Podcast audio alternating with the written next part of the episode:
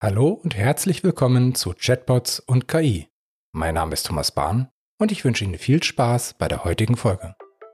Wir sind sehr weit davon entfernt, dass eine künstliche Intelligenz ein Bewusstsein entwickeln kann. Und ähm, das ist auch ein Thema, das mich natürlich als Psychologin immer ein bisschen umtreibt. Auch einfach der Vergleich künstliche Intelligenz, menschliche Intelligenz ist extrem weit hergeholt in, in vielen Facetten auch einfach nicht richtig, ähm, extrem verkürzt. Und äh, ich denke, da gab es eine ganze Reihe von Wirkmechanismen, äh, mit denen man erklären kann, warum der Google-Mitarbeiter ja, sich da hat zu verleiten lassen, äh, so, eine, so eine Aussage in der Form hier zu treffen.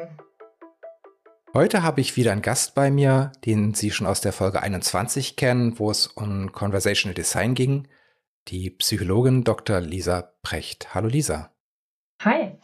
Wir hatten damals schon äh, noch nach dem und vor dem äh, Podcast, vor der Aufnahme so ein bisschen gesprochen und haben so ganz viele Themen äh, gefunden, über die es sich wahnsinnig lohnen würde zu reden.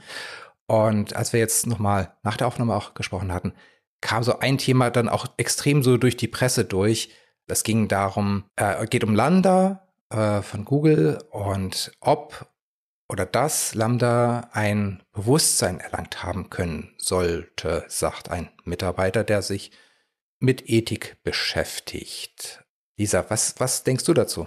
Kann eine KI Bewusstsein haben? Ja, ein, ein hochinteressantes Thema, ähm, wo man ja auch gemerkt hat, das hat wirklich Wellen geschlagen in der Presse, auch in Deutschland. Vielleicht erstmal ähm, für die Zuhörer. Also Lambda ist ein auf künstlicher Intelligenz basierendes Sprachmodell, das wirklich auf Dialoge spezialisiert ist. Also eine Art Vorhersagealgorithmus, ähm, dem man sehr viele ja, Daten zur Verfügung gestellt hat, so dass der Algorithmus ähm, Schlüsse ziehen kann, wenn diese Worte in der Kombination an mich adressiert werden. Was ist dann mit hoher Wahrscheinlichkeit eine sich sinnvoll anhörende Antwort? Also funktioniert das erstmal, jetzt ich sag mal ganz platt. Ja, also ich denke, da, da haben sich auch schon viele Experten in den letzten Wochen und Monaten zu geäußert. Wir sind sehr weit davon entfernt, dass eine künstliche Intelligenz ein Bewusstsein entwickeln kann. Und ähm, das ist auch ein Thema, das mich natürlich als Psychologin immer ein bisschen umtreibt. Auch einfach der Vergleich künstliche Intelligenz, menschliche Intelligenz ist extrem weit hergeholt, in, in vielen Facetten auch einfach nicht richtig, ähm, extrem verkürzt. Und äh, ich denke, da gab es eine ganze Reihe von Wirkmechanismen, äh, mit denen man erklären kann, warum der Google-Mitarbeiter ja, sich da hat zu verleiten lassen, äh, so, eine, so eine Aussage in der Form hier zu treffen.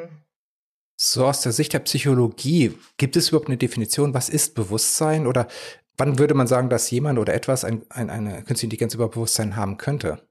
Ja, das ist schon eine, eine sehr gute Frage. Ähm, es gibt tatsächlich nicht die eine Definition vom Bewusstsein. Ähm, man, man betrachtet hier auch ganz unterschiedliche Facetten. Gedankliches Bewusstsein, ähm, Bewusstsein des Selbst. Ne? Also habe ich ein Bewusstsein dafür, dass ich jemand bin und mich eben auch von anderen abgrenze.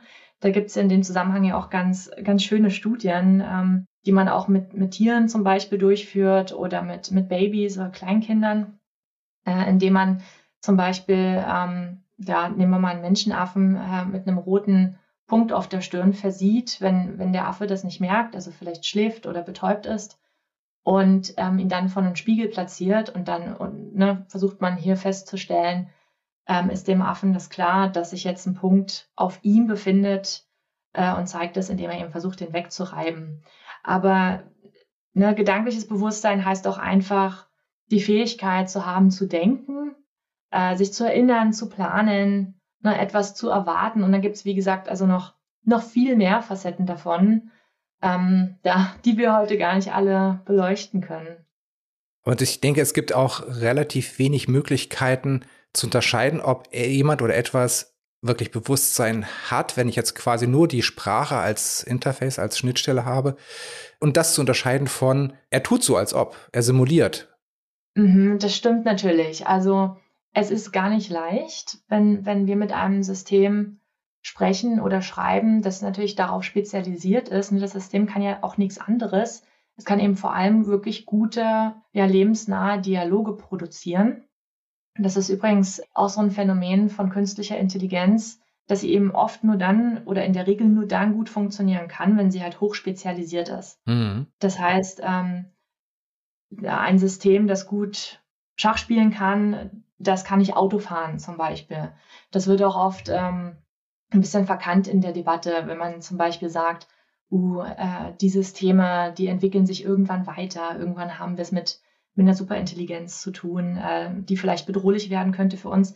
Das ist einfach von der technischen Funktionsweise herkommt, einfach nicht richtig. Äh, da gibt es auch viel interessante Literatur, die das sehr gut einfach mal darlegt und ähm, argumentiert, warum das einfach sehr weit hergeholt ist. Ähm, zurückkommen zu Lambda wenn man weiß, wie der Algorithmus funktioniert und das ähm, müsste bei diesem Mitarbeiter eigentlich der Fall gewesen sein, dann kann man eigentlich zu diesem Schluss nicht kommen. Mhm. Ähm, ich glaube, dass hier ähm, Themen eine Rolle gespielt haben, die wir sehr, sehr oft in dem Zusammenhang beobachten, zum Beispiel Anthropomorphismus.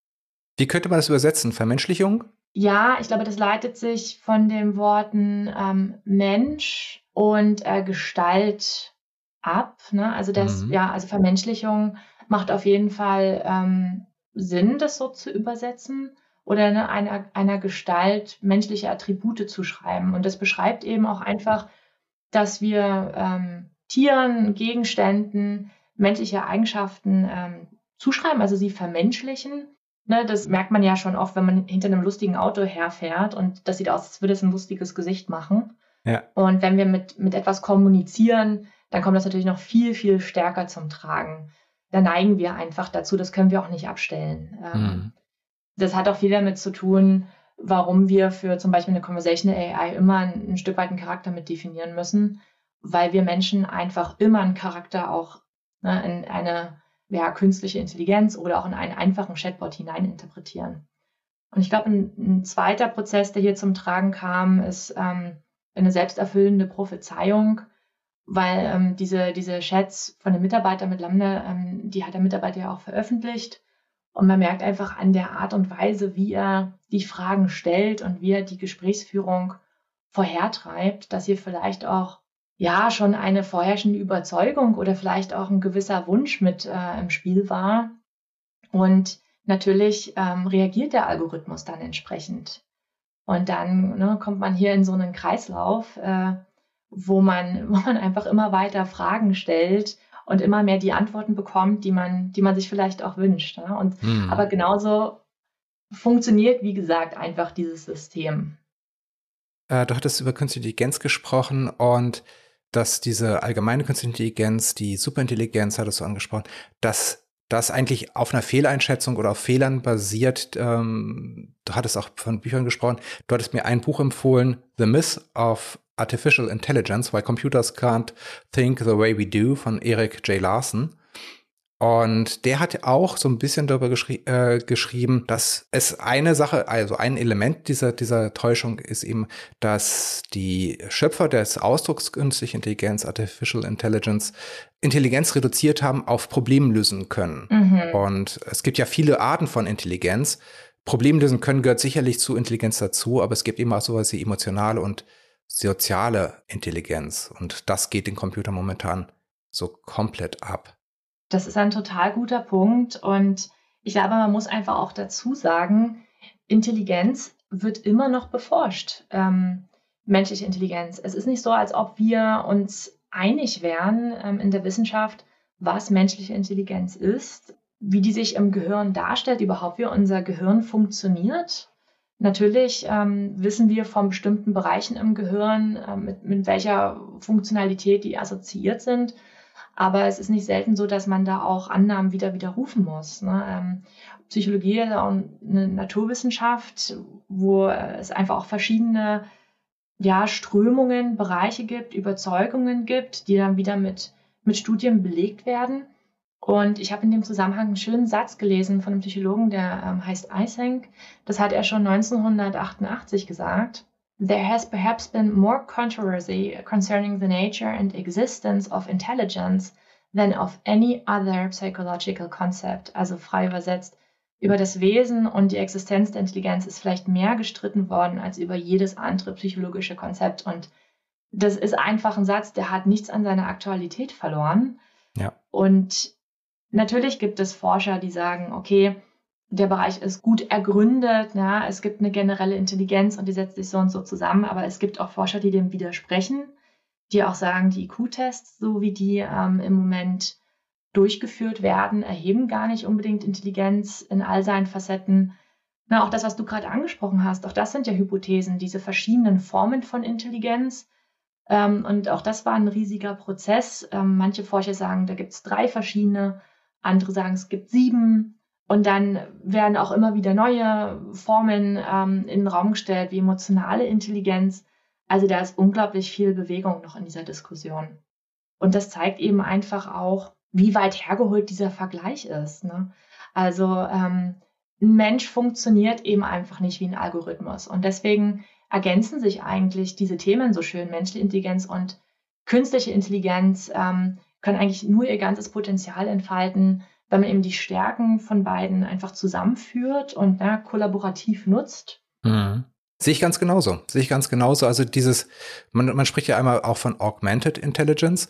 Also wenn es einfach den, den, die menschliche Intelligenz durch die KIs verstärkt, verbessert, äh, ergänzt werden. Und ich glaube, das ist dann genauso wie der, der Bagger eben halt den Bauarbeiter unterstützt, schneller tiefe Löcher zu graben gegenüber der Schaufel, ist auch eine KI in der Lage, die, die Leistungsfähigkeit eines Menschen für eine andere Art von Arbeit entsprechend zu verstärken oder zu erweitern. Ja, unbedingt. Also es gibt, es gibt auch hochinteressante Forschung, zum Beispiel am KIT, also Karlsruhe Institute of Technology, wo man sich auch ganz konkrete Use Cases angeschaut hat, ähm, wo für uns Menschen heute noch unglaublich viel äh, mühevolle händische Arbeit ähm, absolviert werden muss oder notwendig wird, zum Beispiel bei der Konstruktion. Das war mir auch gar nicht so klar, ähm, bis mir die Kollegen das dort einfach mal erklärt haben, wie das funktioniert. Da werden zum Beispiel ganz unterschiedliche inkonsistente Baupläne genutzt. Das heißt, du kannst auch gar nicht einfach einen Algorithmus so trainieren, dass er immer die Zeichen äh, ne, direkt zuordnen kann, weil die auch zum Teil abweichen. Man kann hier aber ähm, ein System schaffen, und das haben die Forscher auch belegt und auch erarbeitet, dass bestimmte Dinge schon einfach voranalysiert. Zum Beispiel muss heute äh, jemand, der mit so einem Plan arbeitet, wenn er wissen möchte, wie viele Fenster sind da drin, dann ist es offenbar wirklich so, dass, dass die Kollegen da mit einem Textmarker sitzen und die dann zählen händisch. Ja. Ne? Das ist natürlich unglaublich aufwendig. Es gibt Fehlerrisiken. Und auch fehleranfällig. Ja, kann ich mir vorstellen. um, ähm, und auch eine künstliche Intelligenz wird es nicht ohne Fehler absolvieren. Sie kann dem mhm. Menschen aber zuarbeiten. Und der kann sich das dann ähm, schneller ansehen, ähm, hat im besten Fall äh, auch ein Feedback, wie sicher sich das System mit bestimmten Aussagen in dem Zusammenhang ist, schaut sich eben dann nur noch die an, wo es ein bisschen schwieriger ist, gibt vielleicht auch dann wieder Feedback zurück ins System. Und ähm, ja, ich glaube, so bekommen wir eben das Beste aus beiden Welten. Und da wird, glaube ich, die Reise auch hingehen. Aber die Vorstellung von dem, was künstliche Intelligenz ist und wie sie funktioniert, prägt die Erwartungen. Ja. Das heißt, je nachdem, was ich denke, was künstliche Intelligenz ist, habe ich vielleicht eine andere Erwartung, was sie leisten kann. Und wenn ich jetzt mal den Bogen schließe oder den Bogen ziehe, dann Richtung Conversational AI, in Richtung Chatbots, dann haben Menschen Erwartungen an, gerade Menschen, die sich jetzt noch nicht tief mit dem Thema beschäftigt haben, haben Menschen Erwartungen an einen KI-Chatbot. Was ist dir da so bisher über den Weg gelaufen? Ja, das stimmt, absolut. Ähm, und manchmal muss man sich auch wirklich fragen, ob man sich mit dem Begriff künstliche Intelligenz eigentlich so einen großen Gefallen getan hat. Ne, weil wir ja schon gesagt haben, eigentlich ähm, ist das eben nur ein kleiner Teilbereich der Intelligenz, den wir hier überhaupt abdecken können. Ähm, viele Kunden erwarten tatsächlich, dass sie für ihr Unternehmen Out-of-the-Box-Lösungen bekommen können, die fertig mhm. sind. Ja? Also wo ähm, ich vielleicht noch drei Parameter anpasse und dann sollte das laufen, dann sollte die Intelligenz einfach, ja, ich sage mal, das Problem lösen ähm, oder ich, ich, ich schließe das einfach eine Datenbank an und dann habe ich automatisch generierte Dialoge zum Beispiel, ohne dass es jemand pflegen muss. So Erwartungen stehen da immer mal wieder im Raum und werden natürlich eben auch befeuert, eben genau von so Systemen wie Lambda. Mhm. Aber ähm, was hier eben oft unterschätzt wird, ist, dass diese Systeme, die erfüllen ja einen Zweck. Die sollen menschlich wirkende Dialoge erzeugen und diesen Zweck erfüllen sie auch.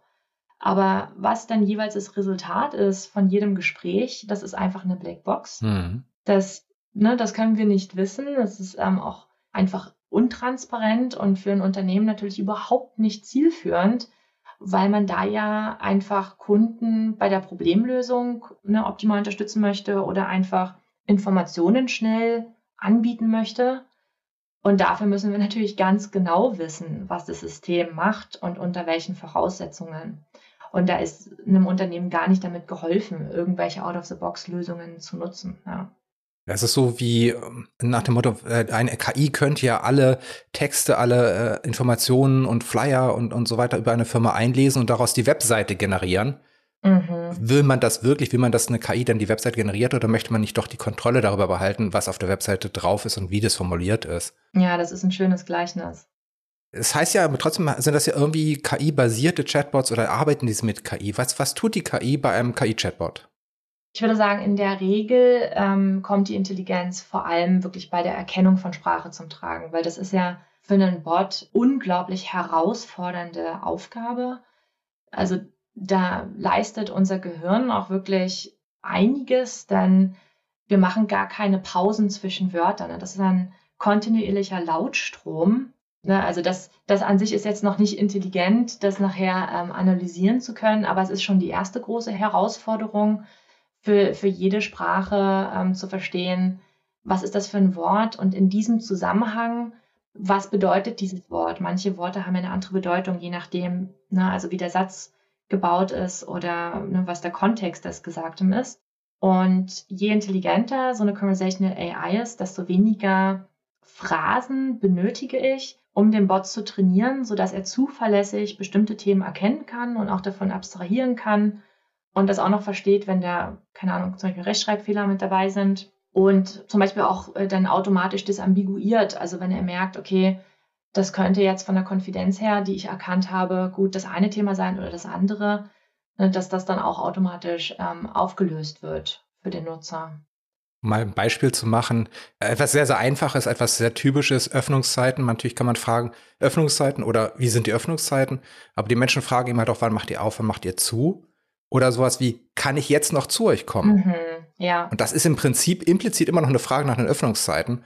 Und das eben halt zu erkennen, das ist dann auch wirklich eine anspruchsvolle Aufgabe, was mit Synonymen und, und, und sowas gar nicht gelöst werden könnte. Ja, unbedingt. Selbst hier ist der ein oder andere noch enttäuscht, dass es hier natürlich auch ein Stück weit menschliche Intelligenz einfach braucht. Mhm. Ne, gerade wenn wir Themen haben, wo sich so ähm, Kommandos oder Intents überschneiden könnten, da müssen wir einfach als Mensch noch mitdenken. Aber die KI übernimmt uns in dem Zusammenhang dann einfach trotzdem viel Arbeit, sodass wir einfach nur noch wenige Eingaben machen müssen.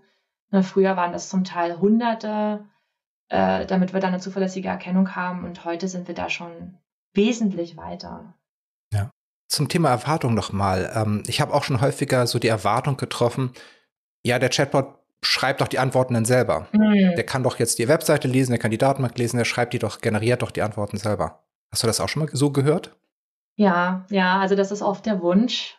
Und oft wird einfach in dem Zusammenhang äh, unterschätzt, welches Risiko man damit eingehen mhm. würde. Also erstmal die, die Sprachmodelle, die das heute können, da sind ja Jahre und Jahre an Forschung und Arbeit von großen Teams hineingeflossen. Ähm, man darf das nicht unterschätzen, wie viel Aufwand das ist. Und die basieren halt auf unglaublich großen Datensätzen. Und wie gesagt, wir haben hier das Problem einer Blackbox. Also wir wissen nachher nicht, was dann der Assistent dieses Unternehmens zu dem Kunden im Zweifelsfall sagt.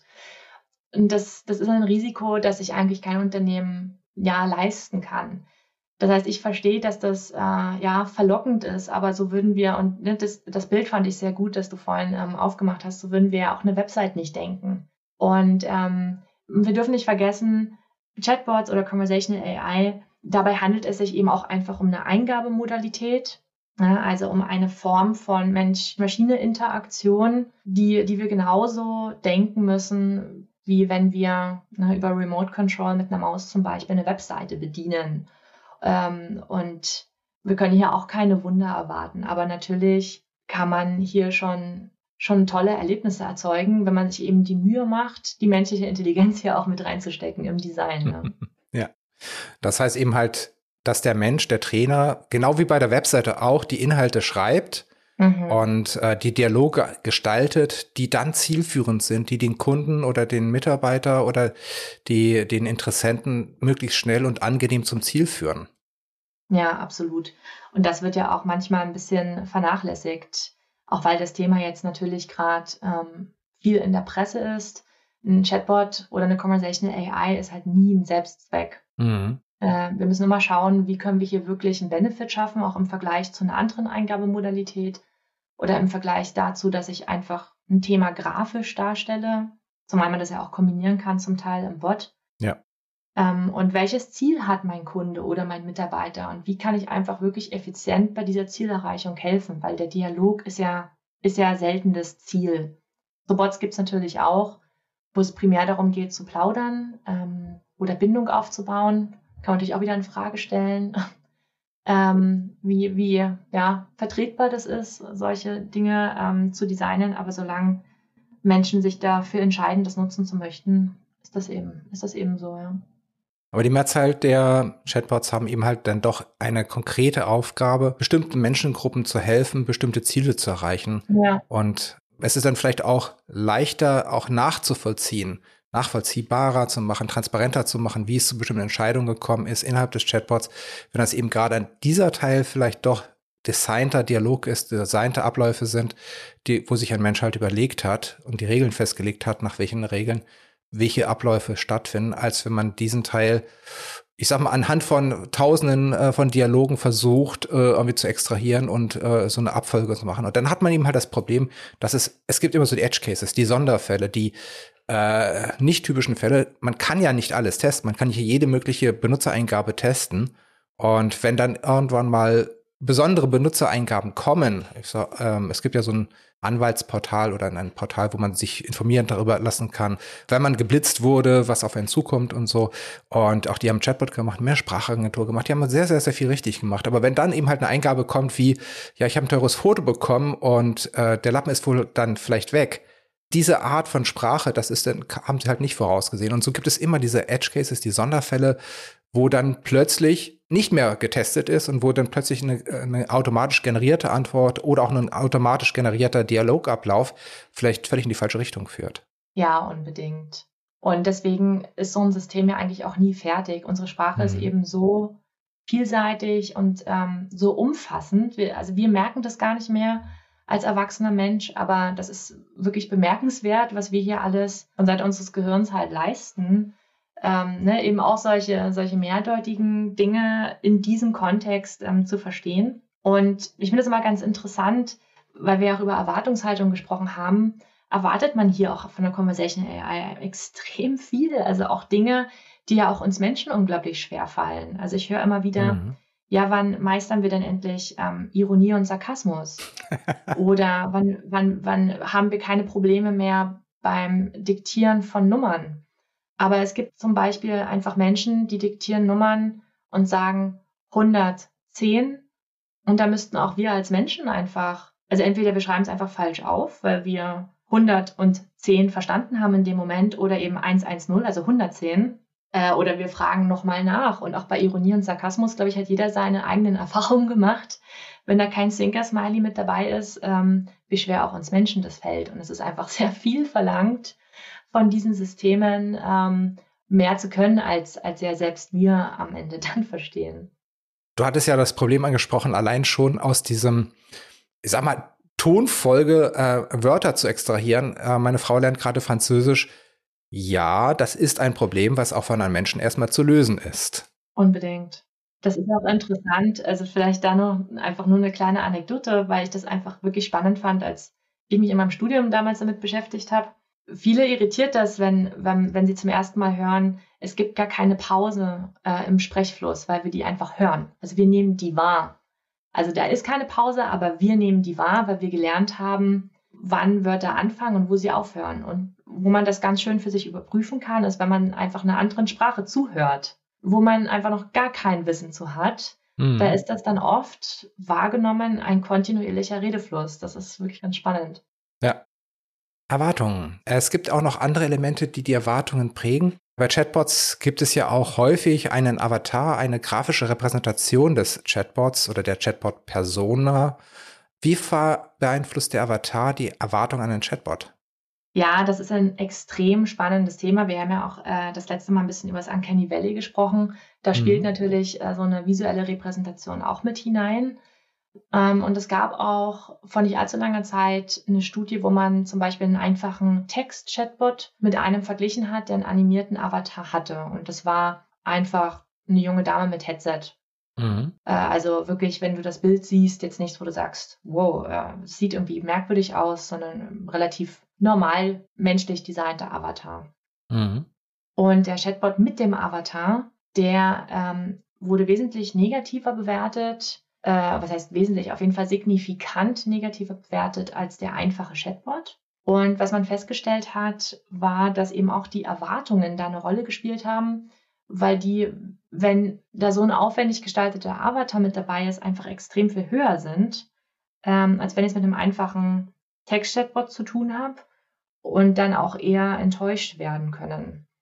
Und was an der Studie aber auch spannend war, vielleicht nur der Vollständigkeit halber, weil wir das letzte Mal auch drüber gesprochen hatten, die Kollegen hatten verschiedene psychophysiologische Parameter auch gemessen, zum Beispiel für Stress, also zum Beispiel Hautleitfähigkeit. Und auch hier gab es überall signifikante Unterschiede. Also die Menschen fanden das einfach unangenehmer, äh, mit diesem Chatbot zu interagieren, ohne dass sie das vielleicht so bewusst hätten sagen können. Also nehme an, dass das hier eher ein unbewusster Wirkmechanismus war.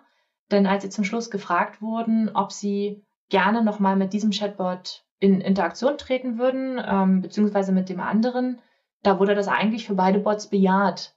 Mhm. Ähm, man fand aber einfach trotzdem negativere Ausschläge für diese Variante. Also wirklich total interessanter Wirkzusammenhang. Wahnsinn. Hatte ich so auch noch nicht gehört gehabt. Es gibt ja schon irgendwie so dieses, dass man sagt, okay, es macht natürlich einen Unterschied, ob man da das quasi ein Foto sieht von einer Person und den Eindruck erweckt, dass man jetzt äh, mit einer echten Person chattet und dass dann denn die, dass die Menschen einfach auch, sag mal, so ein bisschen mehr Smalltalk machen, ein bisschen komplizierter formulieren, als wenn man wirklich klar zeigt, da ist eine technische Entität, da ist ein Chatbot, kommuniziert das klar und dann sind die Erwartungen eben halt andere. Man formuliert typischerweise einfacher, was auch wieder dem Chatbot hilft, die Sachen leichter zu verstehen. Aber dass es eben eben halt äh, auch solche Ausprägungen, Auswirkungen hat, das war, ist interessant, sehr, sehr interessant. Ja, ist wirklich spannend. Aber ich muss auch wirklich sagen, ich finde das ähm, unmöglich zu suggerieren äh, oder, oder eben nicht ganz transparent zu machen, dass man es hier mit einem Chatbot zu tun hat. Und wenn Menschen das dann doch herausbekommen und das ist sehr naheliegend, dass so ein System schnell doch auch mal an eine Grenze geführt wird. Dann reagieren sie darauf naturgemäß auch extrem verärgert, weil sie einfach nicht so gerne getäuscht werden. Also, Man hat einen großen Vertrauensverlust dann, ja. Nachvollziehbar, ja. Also äh, finde ich geht gar nicht. Das sollte wirklich das allererste sein, was der Bot sagt im Gespräch, dass es sich eben dabei um einen digitalen Assistenten handelt und nicht um einen Menschen. Hm. Oder es ihm halt irgendwie anders kommunizieren. Mhm. Das kann ja auch tatsächlich über Namen, das kann teilweise eben halt auch über einen technischen Avatar. Wenn ich einen Roboter-Avatar habe, dann ist, ist die Assoziation auch sehr schnell äh, da, ohne dass er das verbalisieren muss, dass es sich um einen Chatbot handelt. Das stimmt, ja. Das kann sogar Vorteile haben. Ähm, ich habe den Tag, weil wir gerade über Visualisierung gesprochen haben, eine ganz spannende Studie gelesen darüber, ob wir das Handeln oder Entscheidungen von Maschinen als moralisch oder unmoralisch wahrnehmen. Mhm. Das ist ja für sich schon eigentlich eine super interessante Frage, warum wir das überhaupt tun. Ne? Das sind alles Maschinen. Und da hat man geschaut, ähm, in, in mehreren Abstufungen, sahen die wirklich aus wie ein Roboter, sahen die menschenähnlicher aus oder war das ein Mensch? Und wenn die sehr menschenähnlich aussahen, ne, haben wir wieder das Uncanny Valley, dann wurden dieselben Entscheidungen als unmoralischer wahrgenommen als beim Menschen und aber auch als bei den Robotern. Und was ich wirklich ganz witzig fand, ähm, und das wurde in der Diskussion einfach kurz mit andiskutiert. Ich glaube, in Summe haben eigentlich die Roboter immer am besten abgeschnitten, also auch besser als der Mensch. Also vielleicht tut man sich mit so einem Avatar am Ende sogar einen Gefallen. Ja, ne, das ist wirklich interessant. Also auf der einen Seite die Erwartung, aber eben halt auch dieses, ja. ich meine, es gibt Themen, ich sag mal, wenn ich jetzt einen Chatbot habe, der die Personalabteilung verstärken soll und dann eben halt auch Fragen beantwortet zu Krankheiten, Schwangerschaften, Kündigungsmodalitäten. Ich habe so den Eindruck, dass es für Menschen einfacher ist, sich gegenüber einer technischen Entität zu öffnen und, und, und ungehemmter Fragen zu stellen, als wenn ich eine Bewertung befürchte, wenn ich mit einem Mensch spreche. Ja, tatsächlich gibt es da auch Belege dafür.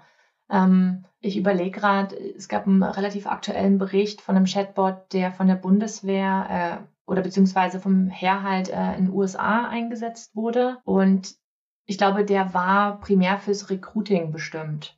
Und die wurden plötzlich mit Fragen konfrontiert dort, die einfach noch nie von Menschen, also äh, von Angesicht zu Angesicht so adressiert worden sind. Äh, wo man einfach sofort sieht, da gibt es einfach eine Hemmschwelle und so ein Bot kann einfach da auch eine Brücke bauen. Mhm. Und das ist mir wirklich immer auch ganz wichtig zu betonen. So ein Bot soll natürlich Menschen nicht ersetzen und kann es auch nicht. Ne? Also das Thema haben wir ja auch schon beleuchtet. Es steht nicht zu befürchten, dass sich die Intelligenz, die künstliche Intelligenz weiterentwickelt und wir es irgendwann mit einer Superintelligenz zu tun haben, äh, die auch nur vergleichbar ist mit menschlicher Intelligenz oder sogar intelligenter. Ne? Also das Thema haben wir sowieso nicht. Aber ja, es gibt hier ganz viele Bereiche, die halt unangenehm sind. Und da können wir auch über den Bereich äh, mentale Gesundheit äh, viel nachdenken, mhm. wo so ein Bot einfach so ein gutes Einfallstor sein kann. Und ich glaube, wo auch unglaublich viel ähm, Potenzial noch verborgen liegt ähm, für Prävention. Es gibt ganz viele Methoden, ähm, einfach wenn ich die kenne, dann kann ich einfach auch vermeiden, dass ich in bestimmte Gedankenspiralen überhaupt erst hineinkomme oder in bestimmte Denkmuster, die sich dann einfach negativ für mich auswirken können. Und da könnte so ein Bot, ja, also auch bei peinlichen oder unangenehmen Themen äh, auch direkt so ein paar Tools an die Hand geben, oder eben die Brücke bauen dann zu einem Menschen, der vielleicht weiterführende Hilfe anbietet. Wohl wahr. Ich sehe schon mit einem Blick auf die Zeit, Lisa, dass wir vielleicht jetzt erst noch mal wieder aufhören sollen. Vermutlich, also ich, so wie ich, ich, uns kenne, werden wir vielleicht auch noch mal eine dritte oder vielleicht sogar eine vierte Folge aufnehmen. Aber für heute kann es dann vielleicht erstmal genug gewesen sein. Ich danke dir herzlich für die vielen Einsichten, die du uns beschert hast. Ja, vielen Dank. Ich danke dir auch. Das war Chatbots und KI. Wenn Sie in Zukunft keine Folge verpassen möchten, dann abonnieren Sie Chatbots und KI auf der Podcast-Plattform Ihrer Wahl. Der Podcast wird präsentiert von Asono. Wir entwickeln Chatbots, mit denen sich Menschen gerne unterhalten.